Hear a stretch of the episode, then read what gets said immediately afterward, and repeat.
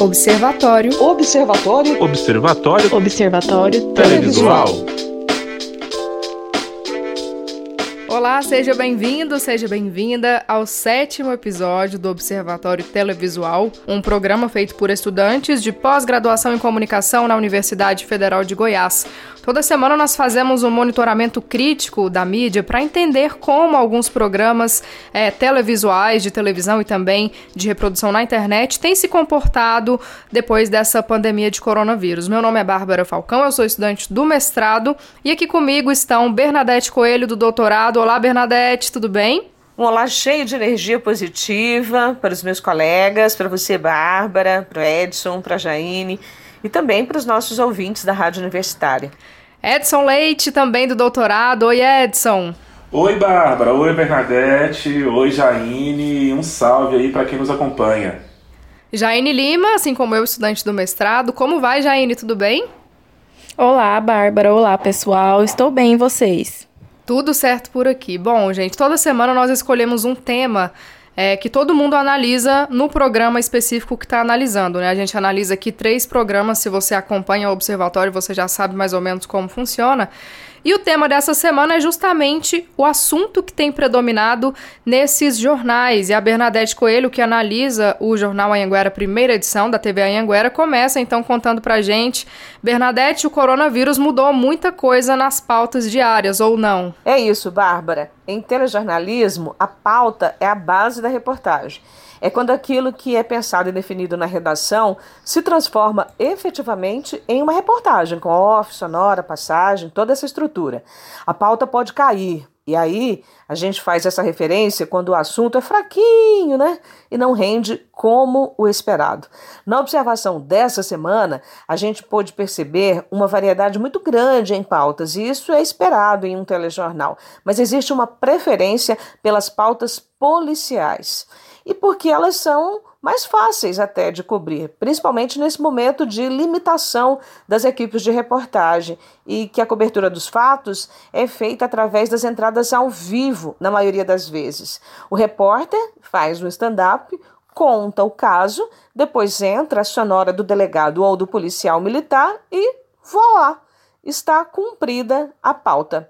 É bom lembrar que há algum tempo atrás, isso não tem muitos anos, existia uma determinação da Rede Globo de que os telejornais locais fizessem uma abordagem comunitária, com uma maior participação do povo, dos moradores de bairros que sofrem com todo tipo de escassez de equipamentos e investimentos do poder público. Agora, isso mudou. As pautas policiais são a maioria e os assuntos vão desde a apreensão de drogas, que essa semana semana teve uma apreensão de maconha e um caixão lacrado que os traficantes alegavam estar transportando vítimas da Covid. E vai também, passa também por outros tipos de abordagem, crimes, tentativas de reconhecimento de corpo, homicídios e até aplicação de golpes. Como não poderia deixar de ser, as pautas dessa semana giraram em torno de assuntos relacionados à Covid-19 e desta vez principalmente temas ligados à reabertura dos setores do comércio em Goiânia e também à liberação do turismo em outras cidades, como Pirinópolis. E ainda problemas do transporte coletivo, com a suspensão da atividade de uma das empresas de ônibus da capital. Na minha opinião, essa pauta, que interessa muita gente, que é a suspensão é, dessa operação da, da empresa de transporte coletivo, não teve o destaque que ela merecia. Em alta mesmo tá, está o cancelamento da temporada de férias no Rio Araguaia. A cidade, que é o ponto de partida de vários acampamentos, que é Aruanã, já registra um movimento fora do normal de turistas, mesmo com o decreto que cancela a temporada. A movimentação em represas, cachoeiras e outros locais de lazer e descanso. E para mim ressalta também uma diferenciação social bem importante. Enquanto uns querem trabalhar e precisam trabalhar, outros querem mesmo é se divertir e é descansar, espantando um pouco esse estresse emocional provocado pela pandemia. Ok, Bernadette Coelho, muito obrigada. E agora eu converso com o Edson Leite, o Edson que também analisa um programa de televisão, o programa Na Tela da TV Goiânia, afiliado da Band aqui em Goiás.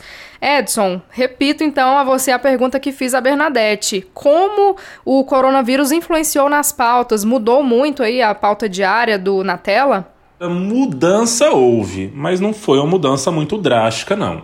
A temática policial domina o programa na tela na maior parte dos programas analisados, como sempre foi. Vale lembrar que a TV Goiânia tem a tradição no jornalismo policial, e apesar do Na Tela não se intitular um programa que um programa policial, e sim um programa que fala sobre diversos temas como política, economia, saúde, entretenimento, os assuntos que não são policiais ganham menos destaque no processo de produção e edição do telejornal da afiliada da Band aqui em Goiás. Um dos fatores que ajudam a explicar esse fenômeno é o conceito da audiência presumida do pesquisador Antônio Hoffeld. Os profissionais que atuam no programa, apesar de não terem pesquisas para se embasar, eles presumem que os temas policiais são a preferência do público. Então, por isso, entre os critérios de noticiabilidade, crimes são tratados com prioridade no Na Tela.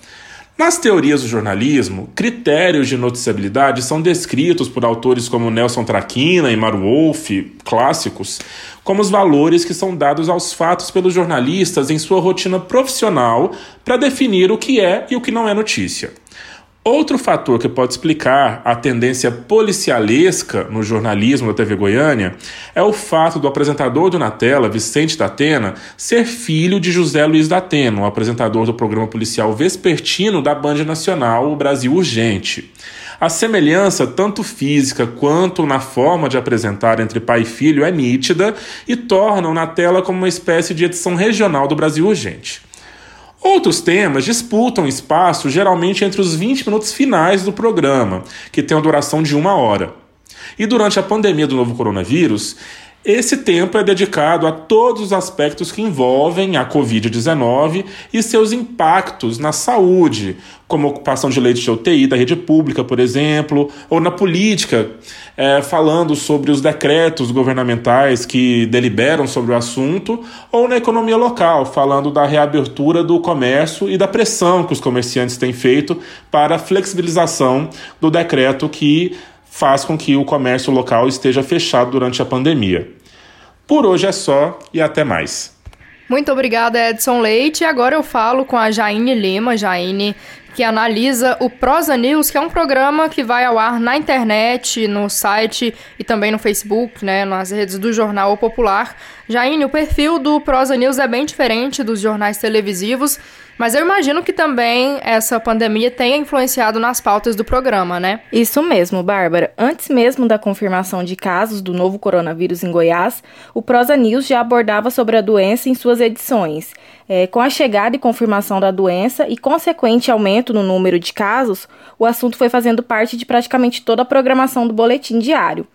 É, assuntos do cotidiano, como agenda cultural, por exemplo, foram deixados de lado para que informações sobre a doença fossem priorizadas.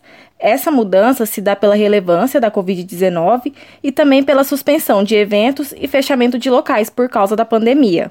É, como já comentado anteriormente, às vezes apenas uma pauta é discutida no programa inteiro, que tem duração de em média 30 a 40 minutos, sempre relacionada ao novo coronavírus e sempre uma discussão que gera, na, que gera dúvidas na população e por isso é explorada na edição inteira. É, mesmo com relaxamento de parte da população e flexibilização do comércio, os números de casos confirmados e de óbitos seguem aumentando e por isso o principal assunto abordado nas edições do Prosa News segue sendo o novo coronavírus. Em todas as edições, desde o início da pandemia, são apresentados os dados locais e nacionais de novos casos e, novo, e novos óbitos. É, na edição da, da terça-feira, 16 de junho, por exemplo, das cinco pautas abordadas no programa, apenas uma não era sobre o coronavírus. É, na ocasião, foram apresentadas informações sobre o novo decreto de flexibilização do comércio em Goiânia os números de novos casos, óbitos e casos recuperados no estado, os casos confirmados entre os profissionais da saúde e também um comunicado de falta de água em alguns bairros de Trindade e Anápolis. É, já na edição da segunda-feira, 15 de junho, é, existiu uma maior quantidade de temas abordados além do coronavírus, como, por exemplo, o desaparecimento de uma mulher e prisão dos suspeitos, apreensão de caixão com drogas em Jataí e reforma da Previdência Estadual.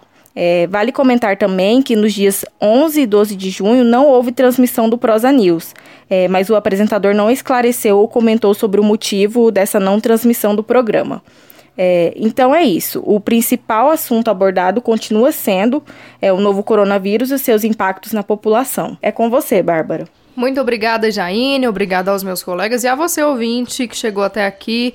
Nós sabemos, nós temos observado que o coronavírus mudou muito né, as rotinas jornalísticas, as pautas dos jornais e, sem dúvida, também mudou muito a nossa vida. Né? A gente segue acompanhando, então, esses programas jornalísticos, né? E nos encontramos na próxima semana.